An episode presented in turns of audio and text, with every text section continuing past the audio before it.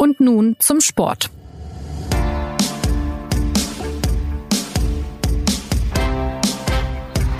For the fourth time, the United States of America are crowned champions of the world, and for the very first time, they've done it on European soil. Zum vierten Mal sind die USA die Weltmeisterinnen im Fußball dank eines 2 zu 0 im Finale gegen die Niederlande in Lyon.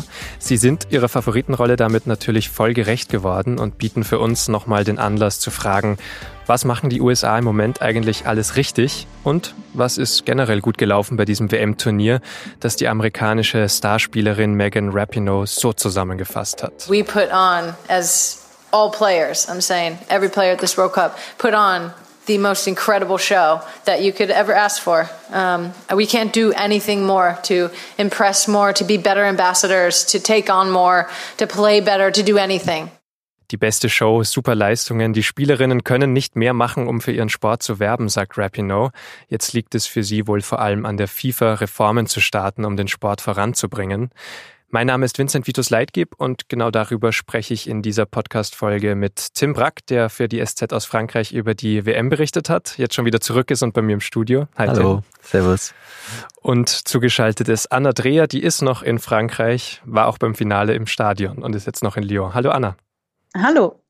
Beginnen wir doch gleich mit dem Spiel selbst. Anna, aus dem Stadion, dein Eindruck, fandest du, das war ein angemessenes, ein gutes Finale?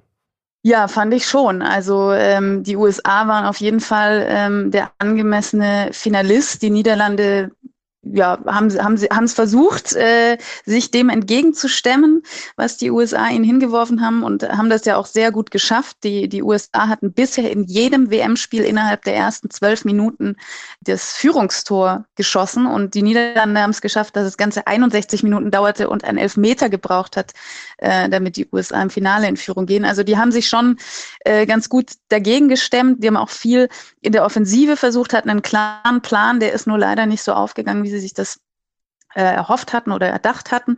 Aber sie haben sich sehr gut äh, dagegen gestemmt und den USA schon eine gewisse Aufgabe da dargelassen. Aber äh, ja, nachdem dann dieses, dieses 1-0 durch einen Elfmeter von Rapinoe gefallen war, war das diese, dieser Schub, den die USA im ganzen Turnier schon gehabt haben, der sie dann letztendlich äh, unüberwindbar gemacht haben. Aber so wie die, wie die Niederländerinnen auch bis zum Ende gekämpft haben, immer versucht hatten, doch noch den Ausgleich zu schaffen oder zumindest das Anschlusstor. Und auch so, wie sich die niederländische Torhüterin da in die Schüsse geworfen hat und gefühlt mit jedem Körperteil mal was abgewehrt hat, das war schon äh, auf jeden Fall final, würde ich, würde ich sagen. Aber du hast auch schon gesagt, eben das Offensivkonzept der Niederlande ist eben überhaupt nicht aufgegangen. Also sie haben es versucht über diese schnellen Bälle nach vorne, aber dann eben nicht konsequent zu Ende gespielt, oder Tim? Also die Niederlande haben sich sehr darauf beschränkt, am Anfang erstmal die USA zu verhindern, was ja auch gelungen ist. Also man hat eindeutig gesehen, die wollen nicht dieses 1 zu 0 bekommen und haben sehr kompakt gestanden. Dass dann die Konter nicht so gelaufen sind, das ist halt gegen Gegner wie die USA auch immer möglich. Also ich fand, Niederlande haben offensiv bei dieser WM sowieso nicht so überzeugt, wie man das vielleicht noch von der, vom EM-Gewinn vom Vergangenen kennt. Aber ähm, sie haben auf jeden Fall den USA ihre Stärke genommen am Anfang. Also diese Offensivpower haben sie wirklich sehr, sehr gut eingeschränkt und auch die Torhüterin hat dann ja auch, als es dann mal ein bisschen brenzliger wurde, zwei, drei richtig gute Paraden gezeigt. Also ich habe das äh, Spiel nur vom Fernseher gesehen, aber ich fand nach dem, nach dem 1-0 durch die USA hatte man auch irgendwie nicht mehr das Gefühl so richtig, dass die Niederländerinnen das nochmal drehen können. Also das war so ein richtiger Schlag da ging da mal ein Schwenk von der Kamera durchs Publikum und da hast du richtig in den, in den Gesichtern der niederländischen Fans gesehen, so, oh, ja, das wird jetzt eher unmöglich, äh, das noch aufzuholen, weil, ja, wie Anna schon gesagt hat, die, die USA, die haben halt auch einfach diese Offensivpower und bei denen hat man halt auch immer das Gefühl so, okay, wenn die einmal treffen, dann treffen sie halt nochmal und dieser, dieser Glaube, dass sie einfach in der Offensive immer noch zulegen können, das hat man auch in diesem Finale gemerkt. Also die, die haben sich, glaube ich, nicht von, der, von dem niederländischen Defensivkonzept so verunsichern lassen, dass sie nicht mehr äh, daran geglaubt haben, noch ein Tor zu schießen. Es ist ja auch was, äh, wenn ich das noch kurz äh, ergänzen darf, ähm, so diese, diese Führung, was ich jetzt auch meinte mit dem Schub, ähm, das ist was, was man beobachten konnte, was die Spielerinnen aber auch selber sagen, die haben einfach dieses äh, ja so tief verwurzelte Selbstvertrauen, diese so tief verwurzelte Überzeugung, jedes Spiel gewinnen zu können, dass es einfach bis zum Schluss keine andere Möglichkeit gibt, als zu gewinnen. Und ich glaube, das ist dann in dem Moment dieser Führung auch im Finale passiert, dass da wieder dieser Bann gebrochen ist und, äh, und dann kam quasi wieder diese Walze, ähm, die, die halt nicht nur fußballerisch, sondern auch von der Pro Präsenz her über das ganze Turnier auch ausgewirkt hat. Und, und, dann hatten sie ja noch mehr Platz, weil die Niederländerinnen ja auch mehr aufmachen mussten. Die mussten ja dann auch ein Tor schießen, sind mehr nach vorne gegangen und die Amerikanerinnen hatten auch wieder mehr Platz für ihr schnelles Spiel. Ja, das hat man deutlich gesehen, fand ich im Mittelfeld, dass dann die, die US-Spielerinnen einfach einen viel besseren Zugriff hatten. Auch dann vor dem 2 zu 0, da haben sie eigentlich schon den Ball verloren, bekommen ihn nochmal im Gegenpressing zurück und äh, dann Lavelle mit diesem schönen, schönen Tor, wobei man aber auch sagen muss, also die läuft da auf die, die Viererkette zu und es passiert nichts, sie wird nicht angegriffen und sie hat wirklich alle Zeit der Welt, sich zu überlegen, in, welchen, in welches Eck sie jetzt schießen will. Aber das, das war natürlich auch dem geschuldet, dass die Niederländerinnen dann halt doch auch versuchen müssen, das eins zu eins zu erzielen. Und ja, wenn die. Und vermutlich auch erschöpft waren. Also es hatte ja auch über 30 Grad nach wie vor, Anna, oder? Im Stadion. Das es war warm, ja. War ja, da geht einem ja schon nochmal die Luft aus, wenn man dann 60 Minuten so lange dagegenhalten es muss. War, es war halt ähm, auch vor allem, also wie gesagt, der Elver fiel in der 61. Minute, das 2 zu 0 in der 69. Ähm, und dann war es entschieden. Also das, das war natürlich irgendwie, ja, Tim hat es gerade schon gesagt, dem geschuldet, dass man da entgegenhalten wollte und Ausgleichstreffer erzielen wollte. Und es ist ähm, leider auch so gewesen, dass die, die Spielerinnen der Niederlande sich oft durch so Ballverluste, die nicht immer hätten sein müssen, also die nicht immer vom Gegner erzwungen waren, das Leben auch selbst äh, schwerer gemacht äh, haben. Also ich vermute, sie hätten auch, wenn dieser Elfmeter nicht gefallen äh, wäre, nicht dieses Spiel gewonnen, aber sie haben sich halt unnötig schwer gemacht und die USA natürlich auch dadurch aufgebaut, dass die USA eigentlich überhaupt nicht nervös waren und die Niederländerinnen verständlicherweise in ihrem ersten WM-Finale bei der erst zweiten Teilnahme bei so einem Turnier schon. Wir haben jetzt schon ein bisschen über den Elfmeter gesprochen, auch wieder eine Entscheidung über den Videoassistenten, aber in dem Fall auch wieder korrekt, muss man eigentlich sagen. Das Bein war sehr hoch oben, Kontakt war da. Also in meinen Augen war das korrekt auf jeden Fall die niederländische Abwehrspielerin, die kommt einfach zu spät, verpasst den Ball und trifft äh, die Stimme Alex Morgan einfach am Arm mit den Stollen. Ähm, ich glaube, die Schiedsrichterin hat das zunächst einfach nicht gesehen aus ihrer Perspektive, weil sie hat auch auf Ecke entschieden danach. Also sie hat, glaube ich, gedacht, dass die niederländische Abwehrspielerin den Ball einfach gespielt hat und dann war es eine korrekte Entscheidung. Das war also den Elfmeter äh, muss man in meinen Augen auch geben. Da hat sich in Lyon auch niemand gewundert, Anna, oder? Oder doch? Nee, nee. Also nachdem man das dann gesehen hat, ähm, war klar, dass das, dass das in der Konsequenz eine Entscheidung ähm, in die Richtung nach sich zieht. Und es war irgendwie auch ganz befriedigend dann zu sehen, dass diese Videoschiedsrichter mal nicht für, für den Unmut gesorgt haben, wie das so oft in diesem Turnier schon war. Ja, ich glaube 33 Mal wurde jetzt eingesetzt. Infantino hat selbst auch gesagt, eben lieber wartet man dann 33 mal zwei Minuten und hat 27 mal eine bessere Entscheidung, als dass es Fehlentscheidungen gibt bei so einem Turnier. Also die Bilanz sieht da schon positiv auch. Ja, das muss er natürlich auch. genau. Ja, natürlich. Aber Infantino hat halt auch gesagt, okay, wir haben das bei der WM der Männer eingesetzt und äh, dass man es dann halt auch bei den Frauen einfach ich glaube, er hat jetzt nicht das Wort Gleichberechtigung in den Mund genommen, aber äh, sein Zitat ging in diese Richtung, dass man das dann eben auch bei den Frauen einsetzen muss, äh, weil man sich eben nicht vorwerfen lassen will, dass man da irgendwie diskriminierend gehandelt hat. Und der Videobeweis, also dass es länger dauert, das hat auch äh, Pierluigi Colina, der äh, Schiedsrichterchef der FIFA, gesagt, lieber ist es akkurat und dauert ein bisschen länger. Sie wollen da geht es nicht um Schnelligkeit, sondern um eben die Genauigkeit, dass dann am Ende die richtigen Entscheidungen bei rumkommen. Wie gut das jetzt für den Sport ist, äh, das, da gibt's ja unterschiedlichste Meinungen, aber ich glaube, dass, dass der Videoassistent immer so lange gebraucht hat, das ist auf jeden Fall störend gewesen. Auch wenn dann natürlich am Ende eine richtige Entscheidung steht, macht es doch den Spielfluss kaputt. Ja.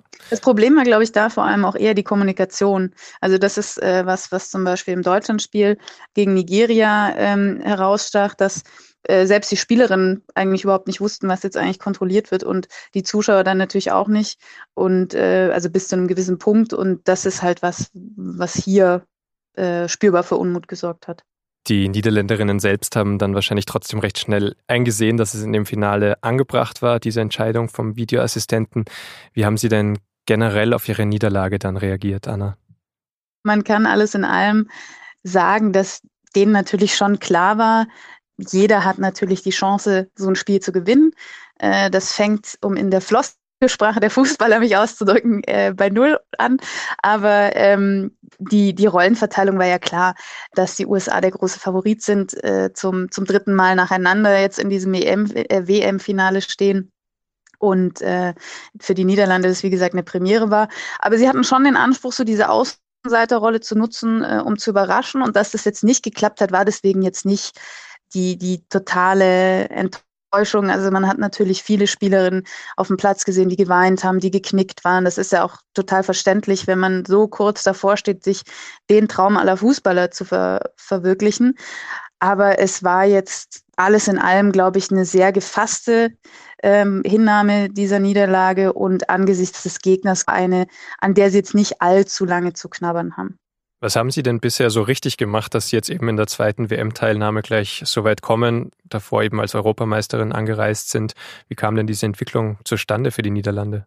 Ja, es ist schon erstaunlich, weil, wie gesagt, es war erst die zweite Teilnahme bei einer WM. Davor haben sie sich nie qualifizieren können und auch bei einer EM ähm, eigentlich nie so richtig eine große Rolle gespielt. Und ähm, Sarina Wiegmann, die Trainerin, hatte 2007 auch erst im Januar diese Mannschaft übernommen und dann ein halbes Jahr später direkt die EM gewonnen. Und ich glaube, das war so ein Boost, ähm, der aus dem Nichts kam, dann aber natürlich auf einer entsprechenden Bühne das Talent dieser Nationalspielerin zeigte, die inzwischen äh, teils bei großen internationalen Clubs spielen, dadurch natürlich wiederum auch die Nationalmannschaft auf ein höheres Level gebracht haben.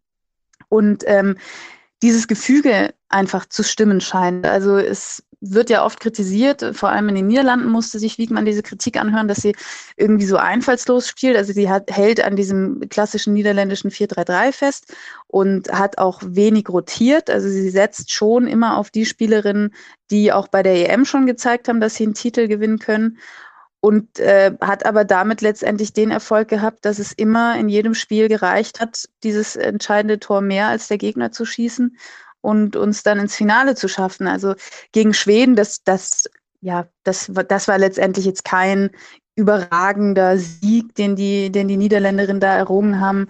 Aber wie gesagt, das, das war irgendwie so eingespielt, dass es dann letztendlich immer gereicht hat. Und es gibt auch herausragende Einzelkönnerinnen, wenn man jetzt eine Lieke Martens oder eine Vivian, äh, Vivian Medema nimmt, die, die mit äh, ihren Toren jetzt schon mehr als jeder auch andere Nationalspieler der Niederlande geschossen hat. Also mit äh, 22 hat sie jetzt über 60 Tore schon geschossen. Aber es ist halt auch dieses Kollektiv. Ja, dann kann ja so ein zweiter Platz auch ganz schön was voranbringen im Land, also die Sichtbarkeit Definitiv. erhöhen. Dann kann man die Strukturen Also was man anpassen. auch, äh, das vielleicht noch ergänzend, was auch zeigt, dass es eben dieser EM-Titel und jetzt auch das WM-Finale zu so einer Euphoriewelle geführt hat, ist, wie unglaublich viele Fans hier in Frankreich waren. Also das, die Stadien waren, waren durchaus orange auch gefärbt. Und ähm, ich möchte behaupten, dass das auch so die, die Fans waren, die am meisten gemacht haben. Also die hatten hier auch ihre Fanfeste in Lyon vor Ort. Da hatte man dann zwischendurch das Gefühl, das ist eigentlich ein Heimspiel. Äh, haben immer solche Fanzugmärsche auf die Stadien veranstaltet. Das ist schon beeindruckend, wie, ja, wie groß diese Begeisterung für den Frauenfußball in den Niederlanden jetzt ist. Was macht denn dann trotzdem noch, um auf den Gegner zu sprechen zu kommen, den Unterschied zu den USA aus? Die sind ja eben als Favoritinnen angereist, haben das jetzt auch bewiesen, dass sie das beste Team sind. Vielleicht kannst du dazu was sagen, Tim was sie den anderen dann trotzdem vielleicht noch voraus haben in ihrem Konzept. Ja, es ist ja ein bisschen angeklungen schon. Da ist natürlich die große Erfahrung mit dabei und diese Selbstsicherheit, die daraus resultiert, einfach schon Titel gewonnen zu haben und immer das Wissen zu haben, wir können diesen Titel auch wieder gewinnen. Ähm, dann ist natürlich die Qualität der Spielerin ist sehr hoch. Wobei ich da auch mal gespannt bin, was jetzt in den nächsten Jahren kommt. Da sind ein paar schon über 30, ob die nochmal eine WM spielen. Äh, einige werden wahrscheinlich auch aufhören. Aber ähm, die USA schaffen es einfach mit ihrem Powerfußball. Also die spielen jetzt auch keinen traumhaften Kombinationsfußball, aber dieser Wille, den sie haben, der passt auch ganz gut zu ihrem Fußball. Einfach einen langen Ball auch mal vorne rein auf Alex Morgan und dann nachrücken aggressiv und über ihre Athletik machen sie schon sehr viel aus. Also das hat man auch gegen die Niederländerin gemerkt, fand ich. Die haben gut dagegen gehalten eine Zeit lang, aber irgendwann ist dann halt auch die Erschöpfung, ständig das verteidigen zu müssen, immer diese, diese intensiven Läufe verteidigen zu müssen. Die ist dann halt irgendwann da, die Erschöpfung, und äh, dann haben die USA da einfach nochmal zum einen auf der Bank nochmal Spielerinnen, die nochmal nachlegen können und auch auf dem Feld einfach Weltklasse-Spielerinnen, die, die dann halt den Fehler ausnutzen, den man macht, wenn man erschöpft ist. Diesen Punkt Athletik habe ich jetzt auch öfter gehört. Also der spielt tatsächlich eine große Rolle, dass sie darauf Wert legen und dass sie damit auch gut durchkommen. Ich glaube schon. Also der Frauenfußball ist ja insgesamt schon athletischer geworden, aber die USA sind da natürlich Vorreiter. Ich glaube, das ist allgemein einfach ein Land, in dem auch die Athletik in jeder Sportart eine große Rolle spielt und das merkt man auch bei der, bei der Frauenmannschaft, bei der Frauennationalmannschaft. Es gab dann trotzdem zwei, zumindest zwei knappere Partien für die USA. Also sie mussten ja doch immer kämpfen. Also im Achtelfinale hat es dann gegen Spanien nur durch zwei Elfmeter gereicht. Im Halbfinale gegen England war es ja auch nochmal sehr eng gegen Schluss. Wieso konnten Sie diese anderen Teams dann doch noch fordern oder was haben die anderen Teams dann mitgebracht, dass es den USA doch, doch schwierig gemacht hat diesmal? Also man hat einfach gemerkt, dass die, die europäischen Teams näher rangerückt sind, auch in der Breite. Also wenn man da auch Spanier hat jetzt und Engländer. Die Spanierinnen, die haben ja wirklich mit ihrem Kombinationsfußball die USA sehr in Bedrängnis gebracht wenn die, glaube ich, noch äh, vorne drin jemanden haben, der, der das Tor ein bisschen besser trifft, dann hätte es auch für die USA schon früher zu Ende sein können. Und gegen England, ja, da, da war es dann wirklich unglücklich für die Engländerin. Einmal eine knappe Abseitsentscheidung, die auch korrekt war, aber wodurch dann ein Tor zurückgenommen wurde und dann halt der gehaltene Elfmeter oder besser gesagt verschossene Elfmeter, weil der war ja sehr schwach geschossen.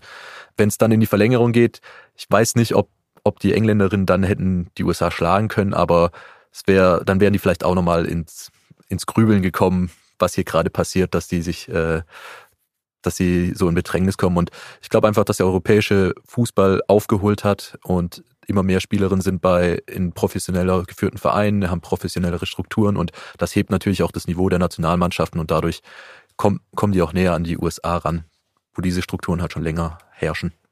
Also wäre das auch die nächste Entwicklungsebene jetzt für die europäischen Mannschaften, die Ligen noch besser auszugestalten und noch professioneller zu machen? Ich glaube, das ist ja gerade im, im, im Prozess, dass das professionalisiert wird. Da müssen natürlich die Vereine viel, viel dran arbeiten. Äh, das ist das tägliche Geschäft. Und ich glaube schon, dass da insgesamt natürlich dann, also Nationalmannschaften profitieren immer von der Arbeit der Vereine. Das ist so. Und je besser die Spielerinnen je besser das Umfeld ist, je besser die ausgebildet werden, desto besser werden auch die Nationalmannschaften. Die FIFA selbst will das auch nochmal vorantreiben und die Entwicklung im Fußball der Frauen weiter unterstützen. Präsident Infantino hat ja einige Pläne vorgestellt bei der Abschlusspressekonferenz. Ähm, eine Sache, die zum Beispiel in, reingeworfen wurde, war WMs öfter abzuhalten. Das kam jetzt nicht von ihm. Ja, so viel Quatsch, was da auch geredet wurde. Also ich sehe schon, da hast du eine klare Meinung dazu, Anna.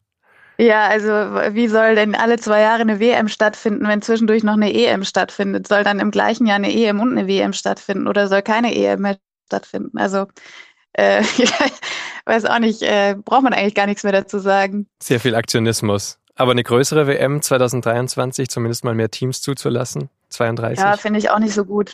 Ich finde das bei den Männern schon nicht so gut. Ähm, also kann man natürlich so und so sehen. Ne? Auf der einen Seite kann man sagen, man ermöglicht mehrere Nationen, sich auf so einer Bühne ähm, zu zeigen und auch mal auf, auf diesem ganz hohen Wettkampfniveau zu messen. Das kann immer bei der Entwicklung helfen.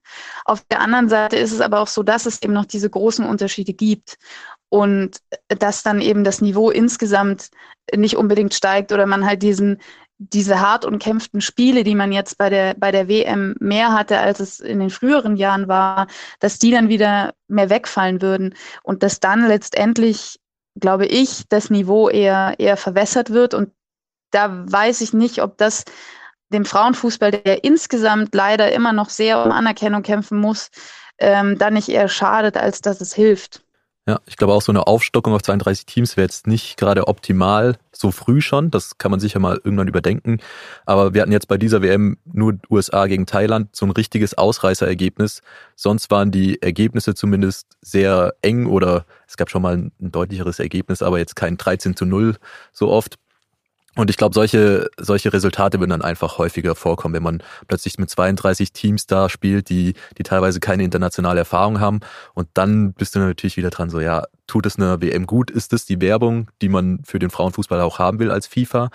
Und ich glaube, die FIFA müsste da eher in die Strukturen in den verschiedenen Ländern und äh, in den verschiedenen Verbänden investieren, damit das Niveau da gesteigert wird. Ich habe es ja schon gesagt, dass im täglichen Arbeiten, da wird das Niveau gesteigert vom Frauenfußball oder von den Fußballerinnen. Und da müsste die FIFA unterstützen und investieren. Und nicht irgendwie dadurch, dass sie nochmal mehr Teilnehmer bei einer WM hat. Da hat Infantino ja auch den schönen Satz gesagt, wir brauchen das ganze Geld nicht in den Schweizer Banken, die haben sowieso genug ja. Geld. Er möchte ja jetzt äh, die Förderungen verdoppeln, hat gesagt nochmal 500 Millionen für den Frauenfußball, um ihn zu fördern. Das wären dann insgesamt eine Milliarde. Ist das dann eben dieser Impuls, also zuerst Geld in Grassroots, also in die Grundlagen zu investieren und dann vielleicht aufstocken, dann vielleicht neue Turniere einführen? Ich glaube, das ja, ja. ich glaube auch, ja, also. das ist halt ein Prozess, der parallel laufen muss. Also da, da passiert viel simultan, aber ähm, auf jeden Fall ist es gut, wenn einfach mal viel Geld da ist und dann muss es natürlich muss geschaut werden, dass das gut eingesetzt wird. Aber äh, Infantino, das muss man natürlich auch sagen, äh, der hat sich da jetzt hingesetzt und sich natürlich auch damit geschmückt, dass es eine erfolgreiche WM ist und war und hat da natürlich auch sich bei dieser Pressekonferenz dann Werbung für sich gemacht und ich bin jetzt der Förderer im Frauenfußball, er hat ja fünf Punkte genannt und hat unter anderem ja auch eine Club-WM vorgeschlagen und eine World League, also genau das, womit er im Männerfußball gescheitert ist eigentlich. Ja, das, das wollte ich auch gerade sagen. Er versucht jetzt alles durchzubringen, was er bei den Männern nicht schafft. Genau, damit will er jetzt im, im Frauenfußball halt punkten und diese Aufstockung auf 32 Teams, das hat man ja auch schon bei den Männern gesehen, da sollten es äh, dann 48 werden, weil die ja schon bei 32 sind. Und ja, das sind so das sind, glaube ich, eher Punkte, die, die halt Infantino-Politik sind. Was wirklich gute Punkte sind, ist, wenn man eben auch das Preisgeld erhöht und da was zu sehen ist, auch wenn es jetzt noch nicht auf dem Niveau ist der Männer, das sollte eigentlich schon dahin kommen, weil der FIFA, FIFA ist äh, der Weltfußballverband und nicht der Weltmännerverband. Da sollten eigentlich schon gerechte Verhältnisse bei, bei den Preisgeldern herrschen und die Investitionen in den Frauenfußball eben auf der auf der Vereinsebene, die ist, glaube ich, elementar. Also von da aus geht es dann weiter. Das wird sich dann auch auf der internationalen Ebene zeigen. Ich möchte auch ganz kurz die Zahlen einwerfen. Ähm, also die Verdopplung äh, der Prämie bei der nächsten WM kam natürlich super an bei den Spielerinnen. Das wären dann 60 Millionen. Bei den Männern sind es aber 440 Millionen. US-Dollar. Und es geht den Fußballerinnen, ähm, das muss man, glaube ich, auch betonen, für diejenigen, die dann äh, anfangen zu krakeelen das ist doch schon ganz gut Geld und äh, die Männer erwirtschaften ja auch mehr mit ihrem Fußball und so. Das zweifelt hier ja auch niemand an und ist auch den Spielerinnen bewusst. Es geht einfach eher darum, was das wieder aussagt. Also Megan Rapinoe, die, die ja hier ohnehin sehr gesellschaftspolitisch auch aufgetreten ist, die hat das genau mit den richtigen Sätzen, wie ich finde, angesprochen. Also es geht nicht darum, dass die Frauen zwingend gleich viel wollen wie die Männer im Fußball, weil sie wissen, dass der Männerfußball wirtschaftlich einfach mehr einbringt. Aber es geht darum, dass es schon sehr zweifelhafte Zeichen sind, die die FIFA sendet, wenn sie diese Prämienlücke noch anwachsen lässt, selbst wenn sie das, äh, das Geld, äh, was die Frauen bekommen, ausgeschüttet bekommen, erhöhen. Und dass zum Beispiel am Sonntag, am Tag des Frauenfinales, auch zwei andere Männerendspiele stattfanden. Also Copa America und Gold Cup. Und ähm, also das ist ja undenkbar, dass jetzt am Tag der Männer-WM noch irgendwelche andere Turniere der FIFA stattgefunden hätten. Und das sind halt so Sachen, ähm, wo man sieht, Infantino schmückt sich jetzt damit, aber so ganz durchgedrungen ist diese Haltung eigentlich nicht. Er wurde ja auch ausgebuht im Stadion. Hast du das auch mitbekommen, Anna? Ja, das konnte man nicht, nicht mitbekommen, wenn man im Stadion saß. Kam rein und äh, ja, ah, ich glaube, es, ich weiß nicht, ob es äh, außer den Journalisten jemanden gab, die sich drei zurückgehalten haben und nicht geboot haben. Aber es war auf jeden Fall sehr, sehr laut. Aber insgesamt, wie würdet ihr die WM jetzt trotzdem bewerten? Also andere Statistiken, die die FIFA gezeigt hat, waren ja doch extrem positiv. Also mehr als eine Milliarde Zuseher im Fernsehen, pro Match doppelt so viele wie 2015. Ähm, also es geht deutlich was voran. Hat diese WM da für euch auch einen wichtigen Schritt nach vorne gemacht? Ich glaube schon. Also zum einen natürlich spielerisch und zum anderen gesellschaftlich ist es auf jeden Fall, hat sich weiterentwickelt. Ähm, die Aufmerksamkeit ist viel größer und davon kann natürlich der Frauenfußball nur profitieren. Und jetzt muss man halt, das muss man auch äh, Infantino zugutehalten, das hat er auch gesagt, jetzt muss man halt auch darauf aufbauen. Also es reicht nicht, wenn man in den nächsten vier Jahren wieder den, die Fußball-WM abfeiert und zwischendurch sich gar nicht drum kümmert, sondern jetzt muss halt äh, geschaut werden, dass, dass dieses öffentliche Interesse auch weiter äh, groß gehalten wird. Aber ich glaube, die WM, das war auf jeden Fall ein sehr, sehr wichtiger, sehr, sehr wichtiges Turnier insgesamt für den Frauenfußball. Ja, ich finde, das ist ein sehr schönes Schlusswort gewesen von Tim. okay, dann wollen wir es damit, dann will ich es auch damit belassen. Vielen Dank, dass ihr euch nochmal die Zeit genommen habt. Anna, du in Frankreich, eine gute Rückreise auf jeden Fall und danke Dank. fürs Mitmachen. Sehr und gerne. danke, Tim, dass du hier im Studio warst. Gerne, Dankeschön. Für alle Anregungen, Fragen oder für Kritik zu diesem Podcast können Sie sich auch bei uns melden. Schreiben Sie uns doch einfach eine Mail an podcast.sz.de. Alle Infos auch online unter sz.de-podcast. Danke fürs Zuhören. Bis zum nächsten Mal.